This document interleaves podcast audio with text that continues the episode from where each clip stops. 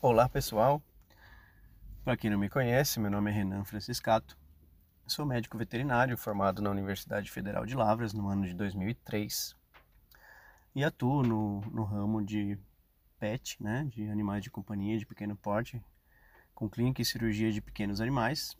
Já tive uma clínica e hoje sou sócio fundador da Mobile Vet, além de atuar na parte técnica da empresa, né, na parte de cardiologia e ultrassonografia, também sou um dos líderes da nossa equipe.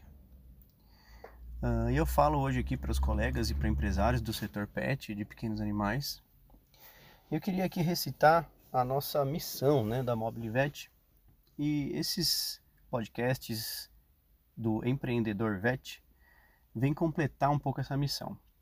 Então, nossa missão é fazer a diferença no suporte, conduta, resultados e saúde em toda a cadeia de medicina veterinária de pequenos animais, levando excelência no atendimento técnico e pessoal, impactando a vida dos pacientes, colegas e tutores de forma personalizada, com carinho, acolhimento e dedicação.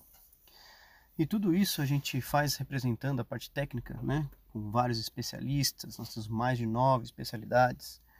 Nós somos muito fortes e conhecidos na área de diagnóstico por imagem. Né? Somos a maior empresa móvel né, de equipe volante na região do ABC, nessa área.